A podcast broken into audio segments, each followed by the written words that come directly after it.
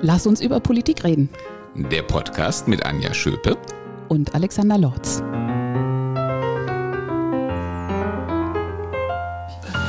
Also Alexander, grüß dich zu unserer neuen Podcast-Folge. Lass uns über Politik reden. Ja, hallo liebe Anja, herzlich gerne. Es ist, äh, sind zwei entscheidende Dinge seit äh, unserer letzten Aufnahme passiert. Wir haben beim letzten Mal schon drüber gesprochen. Einmal fand der Bundesparteitag der CDU statt. Ähm, wie ist es dir ergangen oder wie hast du den wahrgenommen? Was nimmst du mit von dem Parteitag? Also das Wichtigste war eigentlich, dass wir überhaupt mal wieder zusammengekommen sind. Das ist ja drei Jahre her, dass wir das letzte Mal im Dezember 2019 auf der Bundesebene Parteitag in Präsenz hatten. Äh, danach war alles nur noch virtuell ähm, wegen der Pandemie und äh, mein Gott, es ist ja so unglaublich viel passiert ähm, seit Ende 2019. Und was wir alle während der Pandemie gemerkt haben, ähm, die Videokacheln, das ist gut und schön, das ist auch total wichtig, dass wir das jetzt haben und wir bedienen uns diese Systeme auch viel mehr und viel besser als vorher aber es, es setzt einfach nicht das persönliche Zusammenkommen. Und so ein Parteitag, das ist auch irgendwie so eine äh, kleine Messe, ähm, wo man ne, mit den tausend Delegierten und allen, die noch drumherum sind, wo man sich einfach trifft, wo man beim Kaffee mal ein paar Sachen äh, erörtert, wo man auch Leute trifft, was man gar nicht geplant hatte. Das gibt's in der Digitalität auch nicht.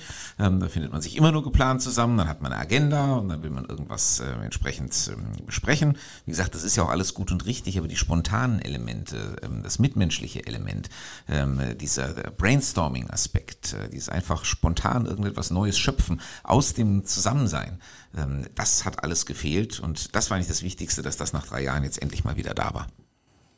Und inhaltlich? Also klingt jetzt so ein bisschen so, okay, toll, dass wir uns mal wieder getroffen haben, aber ansonsten. Ja, aber das ist ja das, was wir im Moment auf vielen Veranstaltungen feststellen. Natürlich ist auch das Inhaltliche wichtig, aber erstmal, dass sie wieder stattfinden in Präsenz, das ist eigentlich das Allerwichtigste. Äh, inhaltlich ähm, war der Parteitag oder sage ich mal, ist die Wahrnehmung des Parteitags ein bisschen gespalten, denn wenn man sich die Berichterstattung anschaut und auch die ähm, die Umfänge der Debatten, also jetzt mal rein zeitlich betrachtet, ähm, dann äh, waren es ja drei Themen, ähm, die das alles beherrscht haben. Äh, das war äh, die Frauenquote, das ist ein parteiinternes Thema, wichtig, aber ist eben intern. Äh, dann war es die Frage in unserem neuen Grundsatzprogramm, ob wir jetzt ähm, von Gleichstellung oder Gleichberechtigung reden zwischen den Geschlechtern. Ähm, schönes semantisches Problem, kann man auch sehr lange darüber diskutieren, aber ist auch eine interne Geschichte im Kern. Und das Dritte, das hat es dann ja auch noch in die meisten Schlagzeilen geschafft, äh, war die Frage eines verpflichtenden Gesellschaftsjahres, die ich jetzt ehrlich gesagt auch nicht äh, für absolut entscheidend für die Zukunft unserer Gesellschaft halte. Und dagegen ist zum Beispiel Beispiel ein sehr umfangreiches Papier, das wir verabschiedet haben, äh, zur Energiekrise, zu den aktuellen Problemen. Wie gewährleisten wir Versorgungssicherheit? Was müssen wir ähm, da alles ähm, unternehmen? Wie ähm, äh, retten wir Menschen davor, äh, dass sie jetzt ähm, aufgrund dieser äußeren Einflüsse irgendwie in Not geraten und, und, und. Ähm, ein ganz langes Papier.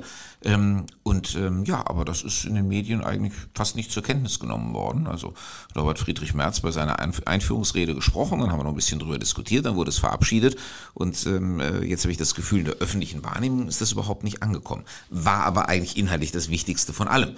Ähm, und das ist das, wo man schon sagt, hm, also irgendwie ähm, es sind äh, die Perspektiven, aus denen man äh, Politik so wahrnimmt, äh, schon manchmal äh, etwas schräg. Und hast du den Eindruck, dass es intern aber wahrgenommen wird? Also jetzt nicht bei denen, die dabei waren, sondern quasi bis zur Basis? Ja, ich meine, die Basis, die da sitzt, das sind ja die Funktionsträger. Das sind ja die Leute, die irgendwie vor Ort auch als, was ich, Kreisvorsitzende, Abgeordnete, ähm, Kommunalpolitiker oder so Verantwortung tragen und mit äh, den Bürgerinnen und Bürgern ganz viel ins Gespräch kommen. Und ähm, das muss man ganz ehrlich sagen, also wenn man da draußen die Menschen fragt, was bewegt sie im Moment, dann wird, glaube ich, keiner zur Antwort geben, die Frauenquote oder das Gesellschaftsjahr, sondern wir alle sagen, wie äh, bezahle ich meine nächste Gas- und Stromrechnung, ähm, äh, werde ich irgendwann im Winter im Dunkeln sitzen oder frieren? Wie geht es überhaupt mit diesem Krieg weiter? Was passiert von Seiten der Pandemie her in diesem Winter?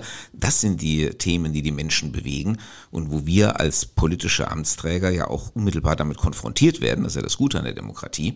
Und ähm, deswegen, ja, parteiintern sind das die entscheidenden Fragen, die wir uns kümmern müssen. Und äh, das andere ist sozusagen ein Blick äh, in unsere eigene äh, Zukunft. Ähm, wir sind gerade in der ersten Plenarwoche nach der Sommerpause. Wir sitzen auch gerade hier im Landtag.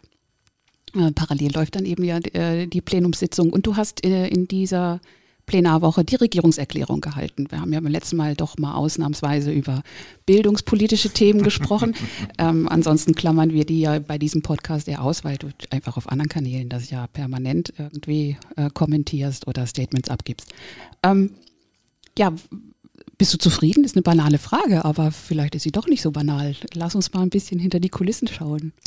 Also ich ähm, glaube, ich bin vor allen Dingen mit diesem Schuljahresbeginn zufrieden. Diese Regierungserklärung ähm, des Kultusministers ist ja so eine Tradition, dass die immer in der ersten Plenarwoche nach der Sommerpause abgegeben wird, um über die Situation an den Schulen zu berichten. Und wenn ich mir anschaue, mit was für Herausforderungen unsere Schulen im Moment konfrontiert sind, äh, mit einer Pandemie, ähm, die noch immer nicht vorbei ist, aber schon genug Schaden angerichtet hat, mit einem Krieg mitten in Europa, der die jungen Menschen natürlich beschäftigt ähm, und wo äh, im Moment auch ähm, über 13.000 sogenannte Seiteneinsteigerinnen und Seiteneinsteiger bei uns an der Schule sind. Die werden ja auch wahrgenommen. Die verändern ja auch ähm, Schule irgendwo und auf diese Art und Weise wird das Erlebnis des Krieges auch teilweise direkt in unsere Schulen hineingetragen. Also ähm, wenn man sich das alles anschaut und dazu noch, was ja sattsam bekannt ist, ähm, die Tatsache, äh, dass alle Welt äh, nach Fachkräften schreit, eigentlich in allen Branchen, aber natürlich auch alle äh, Bildungswelt äh, nach Lehrkräften und vergleichbarem Personal schreit, ähm, und wir die ja auch ähm, tüchtig einstellen. Wir haben ja viele neue Stellen geschaffen, also Geld ist im Moment da ja nicht das Problem, sondern ähm, wirklich es mangelt einfach an den Menschen in allen Bereichen, aber natürlich auch in unserem Bereich. Ähm, wir äh, sind auf der Suche permanent äh, nach guten, nach pädagogisch qualifiziertem Personal. Ähm, und wenn man das alles in Rechnung stellt und dann vor diesem Hintergrund sich mal anschaut, ähm, wie der Schulbeginn gelaufen ist, dann glaube ich, großes Kompliment an alle Beteiligten in Schule, aber auch in meiner Bildungsverwaltung, ähm, das ist prima, weil das Schuljahr hat weitestgehend normal angefangen. Und äh, als ich mir die äh, Reden der Opposition eben als äh, Replik auf deine Regierungserklärung angehört habe, musste ich oft an deine Einschätzung denken. Sagt ja, Opposition, äh, wenn nicht wirklich etwas ganz deutlich dagegen gesetzt werden kann als Gegenkonzept, dann ist es entweder zu langsam, zu spät äh, oder zu wenig. Ja, das, äh, wie gesagt, sind ja die Punkte, die man nie mit letzter Gültigkeit entkräften kann. Und ähm, deswegen äh, sind es immer ähm, sozusagen die, die Notausgangsargumente, nenne ich die immer, ähm, auf die man eben immer zurückgreifen kann, wenn einem sonst nichts weiter einfällt. Und natürlich ist mir auch aufgefallen, ich meine, das waren wenn man so will, Routine reden. Ähm, natürlich, jetzt natürlich in einem etwas schrilleren Tonfall vorgetragen, weil in einem Jahr Landtagswahlen sind. Ich meine, da muss man ja langsam die Lautstärke ein bisschen aufdrehen als Opposition, das verstehe ich auch.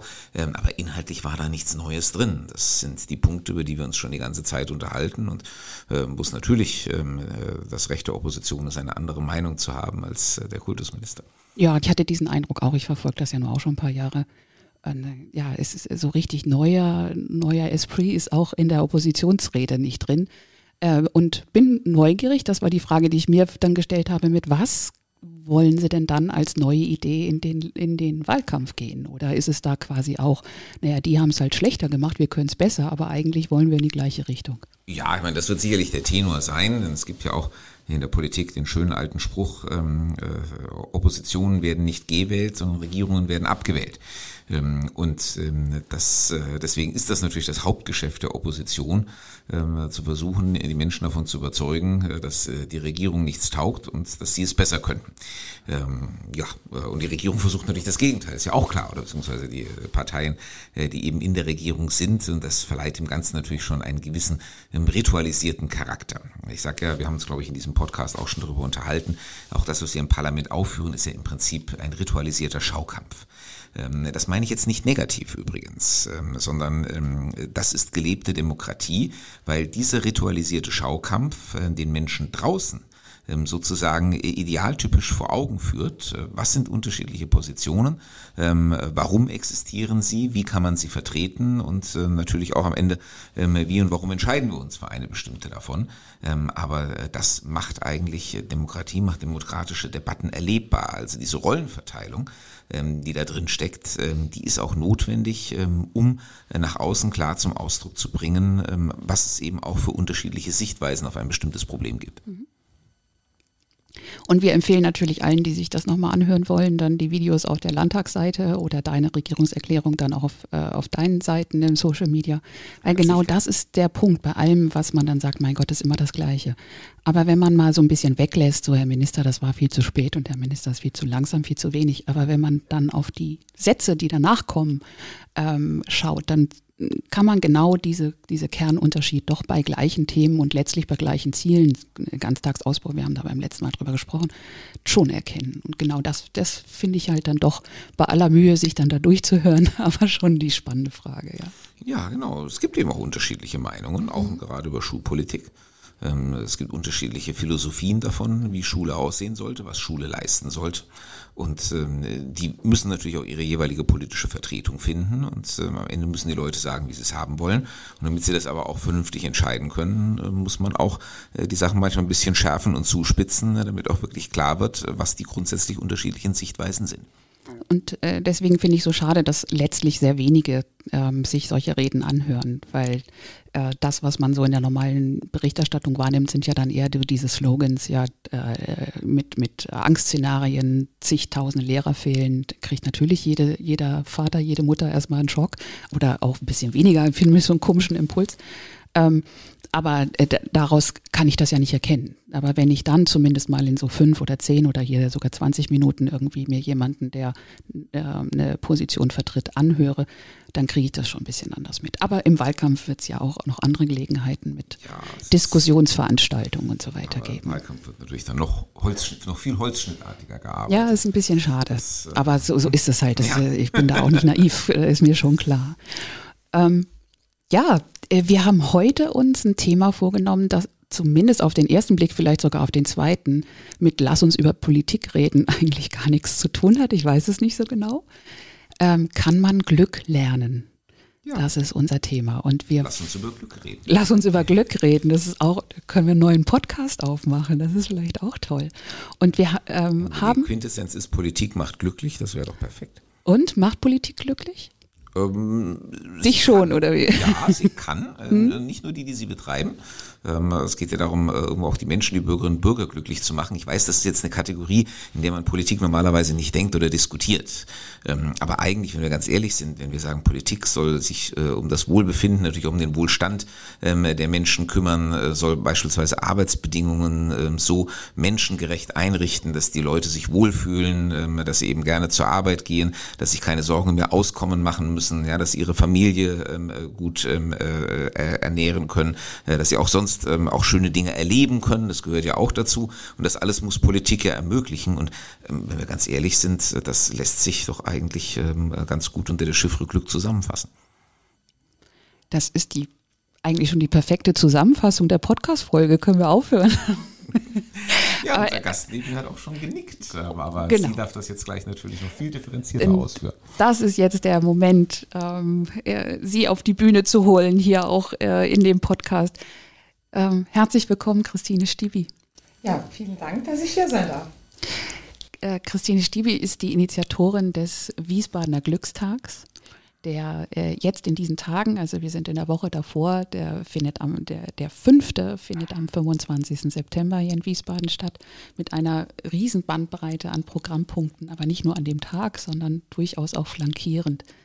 Ähm, für die Paar, die nicht wissen, was der äh, Wiesbadener Glückstag ist, Frau Stibi, ähm, was, äh, wie kann man ihn möglichst prägnant beschreiben?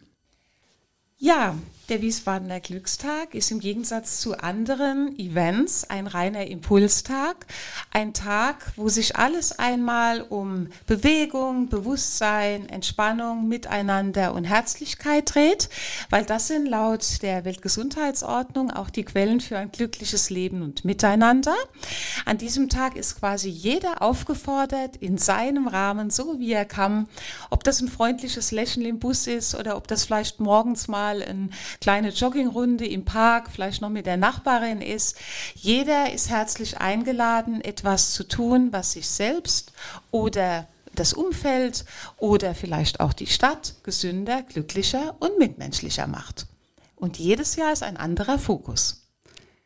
Und unsere Frage, äh, kann man Glück lernen, brauche ich Ihnen nicht zu stellen. Sie würden das nicht tun, wenn Sie nicht eindeutig würden, äh, sagen würden, ja, klar kann man Glück lernen. Ja, es ist in der Tat so. Hätten Sie mich das vor sechs Jahren gefragt, wäre ich wahrscheinlich überrascht über diese Frage.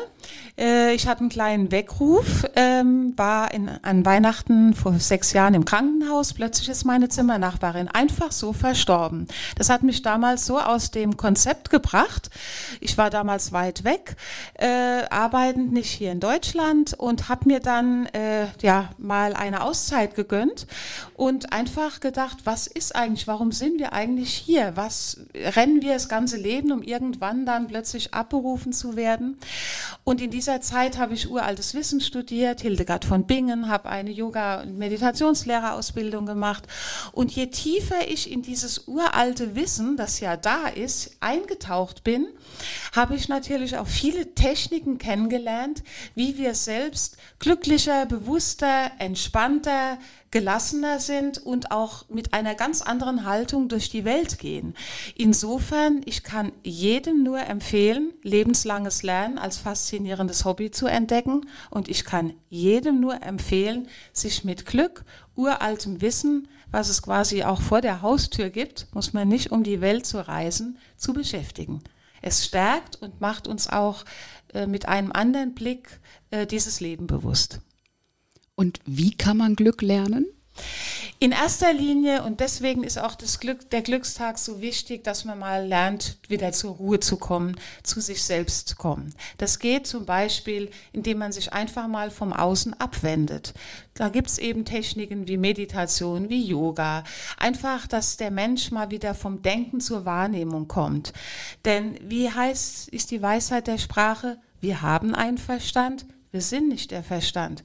Wir haben einen Körper, wir sind nicht der Körper. Aber wir rennen die ganze Zeit, ohne mit uns selbst in Kontakt zu kommen, mit, ob das Bauchgefühl ist, jemand anders nennt es ein höheres Selbst, der nächste nennt es die Seele, dass man einfach mal zur Ruhe kommt und für sich überlegt, was stimmt für mich, was tut mir gut.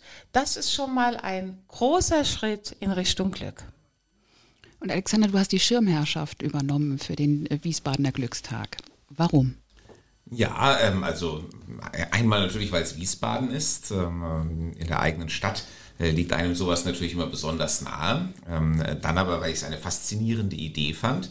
Ähm, klingt ja auf den ersten Blick so ein bisschen skurril, aber wenn man dahinter schaut, dann sieht man, da ist ein ganz ernsthaftes Anliegen dahinter, nämlich äh, wirklich die mentale Gesundheit äh, der Menschen, ähm, die innere Balance, äh, die Menschen brauchen.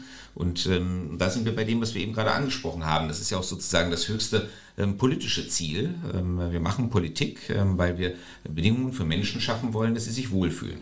Und ähm, dazu gehört natürlich auch eben diese innere Einstellung, ähm, diese innere ähm, Haltung, die innere Balance. Das kann man jetzt äh, natürlich durch politische Maßnahmen äh, nur begrenzt beeinflussen. Das muss am Ende jeder Mensch aus sich heraus entwickeln. Aber man kann eben dabei unterstützen, dass es Menschen aus sich heraus entwickeln. Und das ist, glaube ich, das, was ähm, Frau Stiebi mit ihren äh, Glücksprojekten am Herzen liegt. Und ähm, da sowas im Moment in Deutschland noch ziemlich einzigartig ist, ähm, fand ich das toll, dass das gerade in Wiesbaden stattfindet, dank ihr.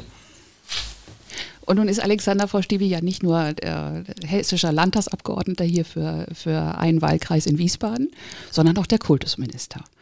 Äh, jetzt spielen wir mal Wünscht dir was. Wenn Sie Wünsche an den Kultusminister haben, die Sie, ich weiß, Sie haben sie, welche sind das? Ja, mein Wunsch ist natürlich, dass wir die Jugendlichen früh stärken, und zwar mental, aber auch körperlich.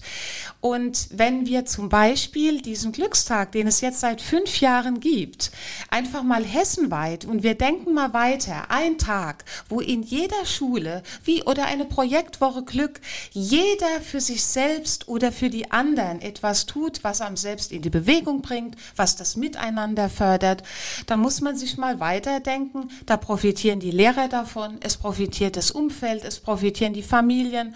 Und das Thema Glück wird in die Gesellschaft gebracht, denn gesunde, stabile und auch zuversichtliche Menschen.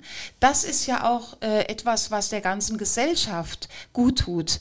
Denn wenn wir jetzt alle nur noch in der Angst gegründet sind und die Herausforderungen werden ja nicht weniger, dann ist es so, wie wenn ein Glas halb voll ist und lieber wir füllen das Glas und die Herausforderungen im Außen werden immer bleiben. Ob das jetzt eine Energiekrise ist, vielleicht vor 20 Jahren, vor fünf Jahren, die werden immer bleiben. Aber wir stärken die jungen Menschen über diese Glücksprojekte. Und ein Glückstag, wenn man jetzt mal pragmatisch denkt, ich bin nämlich beides, ich bin Visionär und immer auch Realist, ein Glückstag hessenweit zu stemmen, wo Bewegung, Mitmenschlichkeit und auch eben ein bisschen Mut, mal was Neues zu wagen, das ist wie, wenn sie alle wieder das Funkeln in die Augen bekommen. Ja, und wenn ich da mal dann anschließen darf, äh, wir haben ja schon in einer Folge äh, dieses Podcasts über Resilienz gesprochen und wie wir die Gesellschaft äh, ganz generell ähm, resilienter, also widerstandsfähiger machen gegen solche Krisen, wie wir sie im Moment erleben. Und natürlich fängt das in der jungen Generation an. Und wenn man die jungen Menschen resilient machen oder gegen dieses, diese Krisen ein bisschen immunisieren kann innerlich, dann ist das die beste Basis auch für die Gesellschaft insgesamt. Denn die jungen Menschen prägen uns ja auch und sie stecken uns letzten Endes auch an mit ihrer positiven Energie. Deswegen müssen wir ihnen die Möglichkeit geben, das zu entwickeln. Also wir haben ja ganz viele Programme, darüber haben wir gesprochen, äh, im Moment schon in Aktion, äh, die diese Resilienz bei jungen Menschen fördern. Aber da ist natürlich, ähm, äh, sind die Glücksprojekte hier, äh, die kommen nochmal aus einer anderen Perspektive, die haben nochmal einen anderen Ansatzpunkt, aber sie haben letzten Endes die gleiche Zielsetzung und deswegen sie laufen in Wiesbaden erfolgreich. Und ähm, warum sollten wir sie nicht über Wiesbaden hinaus äh, in Hessen ausweiten können? Ähm, natürlich ist wichtig, ähm, das muss ähm, jede Schule, wenn es an der Schule laufen soll, ähm, halt auch wirklich äh, für sich selbst annehmen. Es macht keinen Sinn, dass man das als Kultusminister äh, von oben dekretiert und sagt also, ähm, jetzt müsst ihr alle am 25. September oder wann auch immer äh, zum Glücklichsein antreten. Ähm, das wird nicht funktionieren im Bildungssystem. Aber wir können Angebote machen, das ist ja auch das, was Frau Stiebi am Ende hier in Wiesbaden getan hat und weiter tut. Wir können Angebote machen, wir können dafür werben und eigentlich werden alle diese Programme mit denen wir in dem Bereich im Moment unterwegs sind, sehr gut angenommen, äh, sodass ich überzeugt bin, da ist auch noch eine Menge Potenzial für Glückstage. Ähm, Frau Stiebi, äh, mit Blick auf diese Riesenfülle an Ratgebern, Glücksratgebern, ähm, Coaching-Angeboten, also wenn man sich damit ein bisschen beschäftigt, dann hat man das Gefühl, äh, man wird überschwemmt von äh, solcher Literatur oder Videocoaching, sonst was auf YouTube und sonstigen Ratgebern.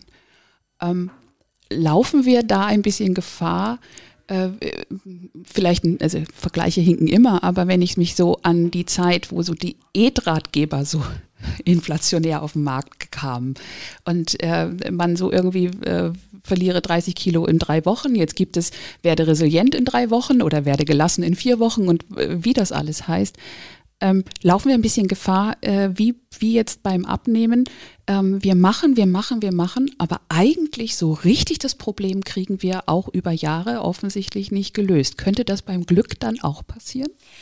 wenn der Ansatz ähm, anders wäre, und das ist auch das Ziel, damit das Ganze auch die Kraft erkennt, erkannt wird, wenn es uns gelingt, dass an einem Glückstag oder an einem hessenweiten Glückstag die Menschen auch etwas auf die, im Denken mal auf die Alpha-Ebene gehen. Das heißt, wir sind hier nur begrenzte Zeit auf dieser Erde.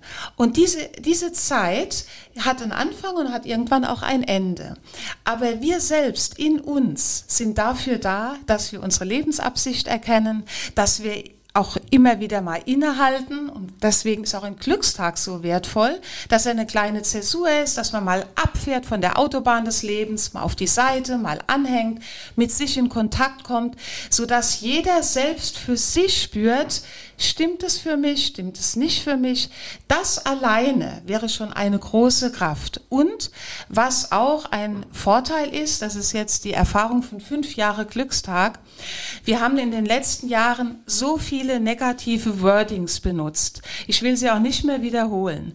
Ähm, und die Menschen brauchen auch Glücksmomente und Glücksempfinden, um wieder kreativ zu werden, um in die Dynamik zu kommen. Dass wir alleine auch die Worte mal mal wieder. Glück, Glückstag, das macht was mit den Menschen. Und das sehe ich auch in dieser Zeit. Auch die Gespräche, auch jetzt dieser Podcast, die, die, die, die komplette, äh, ich nenne es immer Vibes, weil das ist so wie, wenn hier eine Schwingung von der Mikrowelle wäre, ja die ändern sich, weil wir diese verkopfte Seite mal zur Ruhe bringen und die kreative, die entspannende Seite darf auch mal äh, ja, gehört werden, beziehungsweise darf auch mal in Aktion treten. Unser Verstand kann auch mal zur Seite treten, damit man einfach vom Denken in die Wahrnehmung kommt. Und dann werden viele Dinge für jeden Einzelnen positiver äh, geschehen. Davon bin ich überzeugt. Da brauchen wir auch keine Ratgeber. Und Alexander, mal den Blick auf die, auf die Politik, auf das politische Geschäft. Ähm, das Glück letztlich das Ziel von Politik ist, hast du schon sehr deutlich gesagt. Ähm, wie würde sich denn Politik wirklich als tägliches Geschäft als Politiker verändern, wenn sich diese Grundhaltung in der Gesellschaft wirklich, wirklich verfestigt und äh, dann Basis unseres Lebens wird?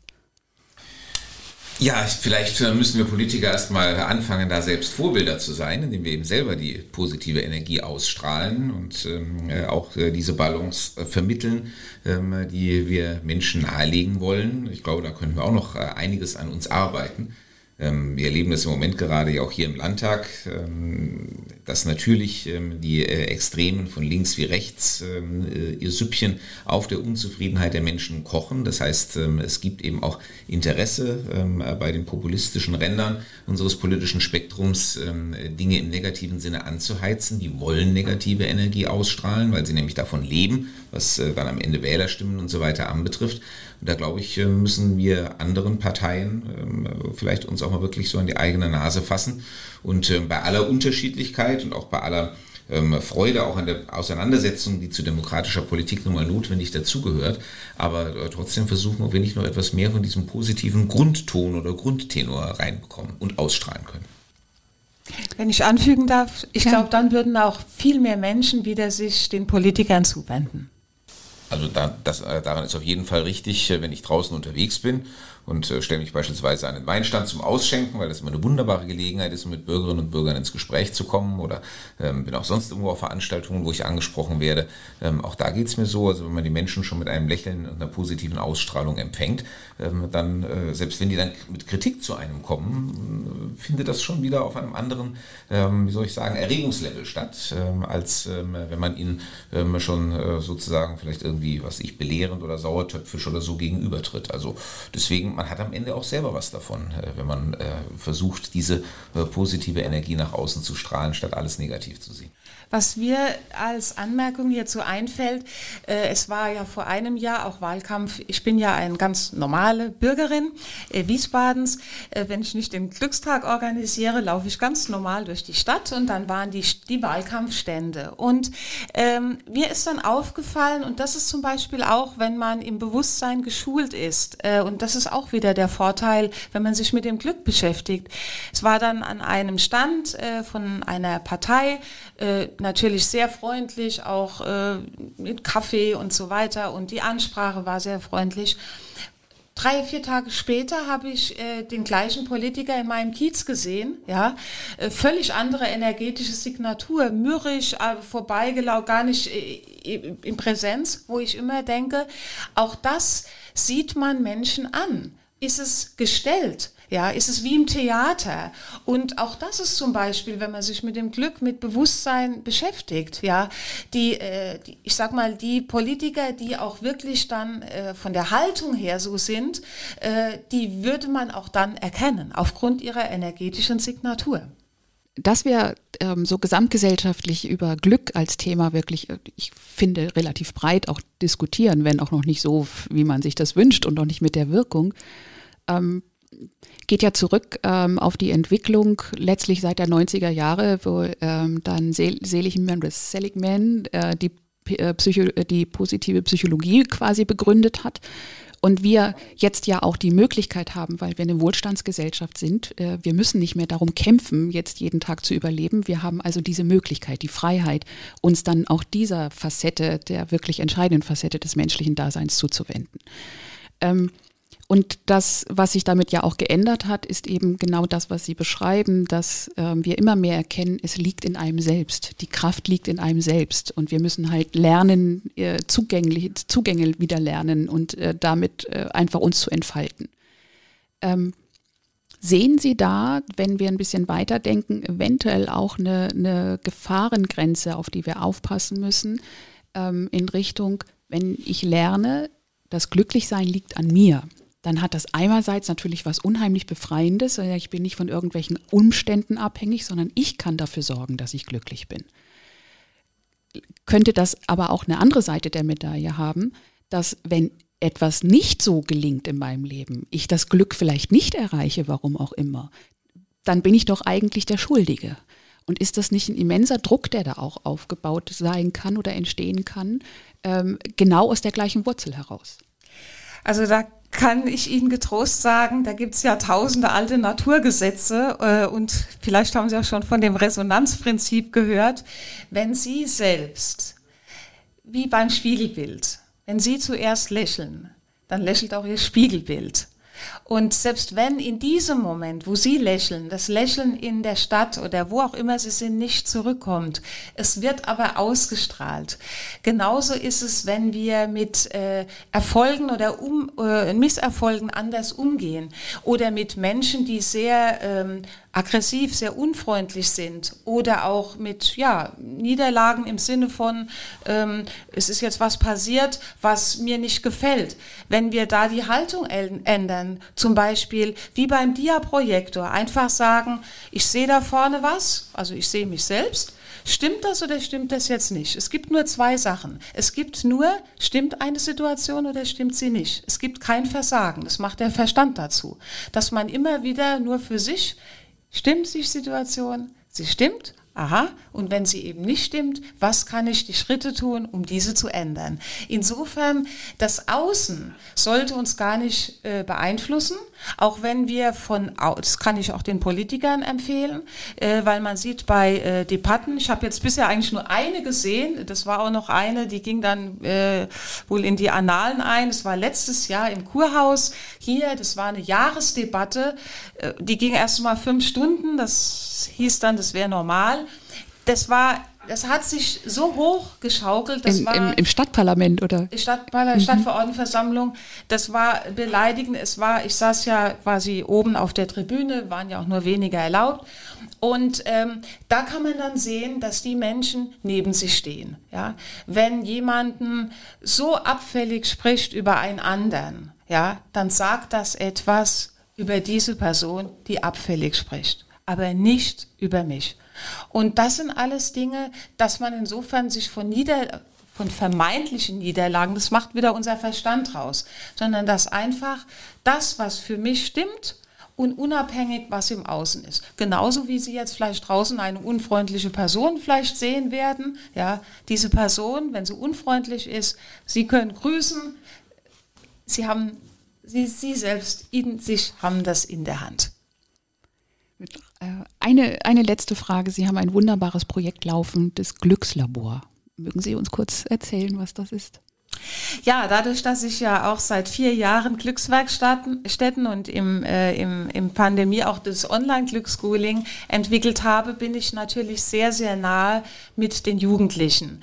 Und ähm, die Jugendlichen, das kann ich sagen, haben natürlich in der Pandemie nicht so viele ja, äh, Mitstreiter gehabt wie beispielsweise die Wirtschaft oder die Künstler. Die sind immer mehr verstummt, ja, und die haben noch immer brav ihre Masken getragen, ja. Also Sie, die, sie wurden von der Gesellschaft gar nicht genug wertgeschätzt.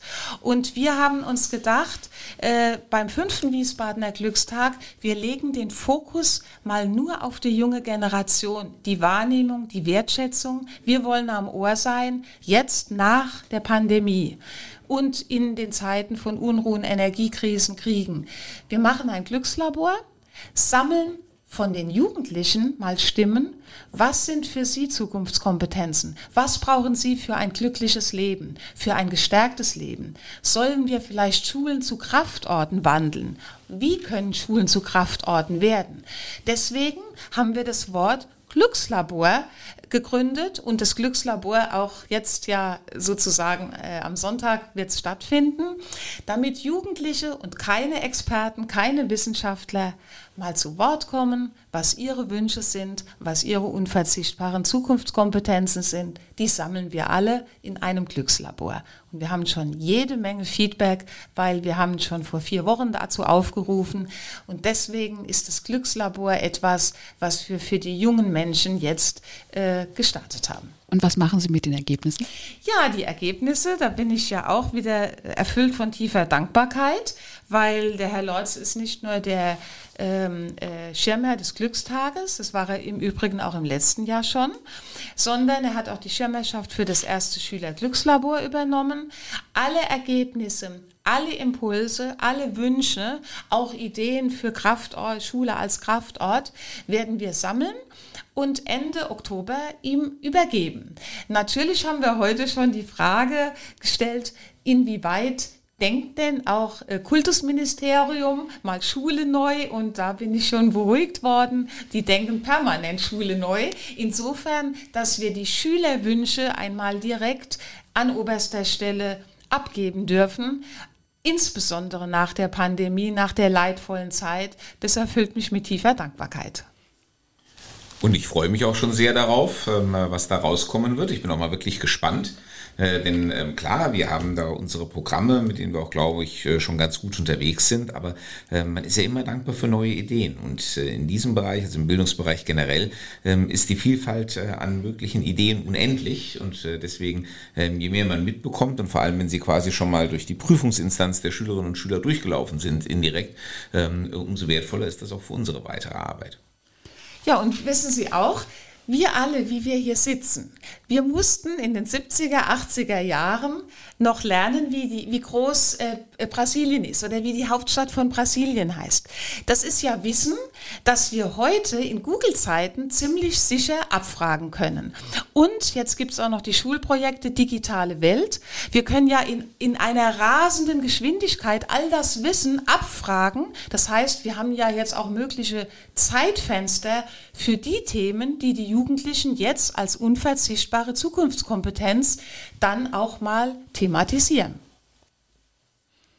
Äh, Alexander, bin ich schon ganz gespannt. Das kannst du mir in einem der Podcasts dann im November ja erzählen, ja, äh, was da als Ergebnis dir über, übergeben wurde. Ähm, Frau Stiebi, wir bedanken uns ganz herzlich. Äh, also ich bin gerade versucht, noch viel mehr weiterzufragen, aber äh, unsere Zeit ist um. Alexander muss gleich zum Ministerpräsidenten, hat er verraten. Und muss da natürlich pünktlich sein. Aber wir wünschen äh, Frau Stiebi natürlich jetzt ähm, äh, am Sonntag, ähm, äh, also wenn dieser Podcast ausgestrahlt wird, äh, dann ist der wahrscheinlich schon vorbei. Ähm, aber ähm, wir hoffen, äh, dass dann wir dann auf einen erneut wunderbar gelungenen Wiesbadener Glückstag am 25. September zurückblicken dürfen. Ja, ich bedanke mich auch sehr herzlich und was jeder sich vielleicht auch zum Abschluss nochmal mit nach Hause nimmt, jedes positive Wort, jedes Lächeln, jeder gute Gedanke, jedes noch so kleine Projekt braucht im Moment diese Welt. Es gibt so viel Negatives und all das, was wir nicht nur am Glückstag oder im Glückslabor auslösen, ist etwas, was unverzichtbar für diese, sage ich mal, dunklere Zeit im Moment ist ist wunderbar. Und ich kann auch nur jedem Hörer empfehlen, äh, beschäftigen Sie sich nicht nur damit, nutzen Sie nicht nur alle Glückstagsangebote, sondern gönnen Sie sich auch mal eine halbe oder ein Stündchen mit Frau Stiebi, weil Sie sind quasi wie eine Glücksdusche. ich sage ja, ist das, was man propagiert, auch selber vorleben. Aber das tut sie perfekt. Vielen Dank. Okay, Alexander, bis zum nächsten Mal.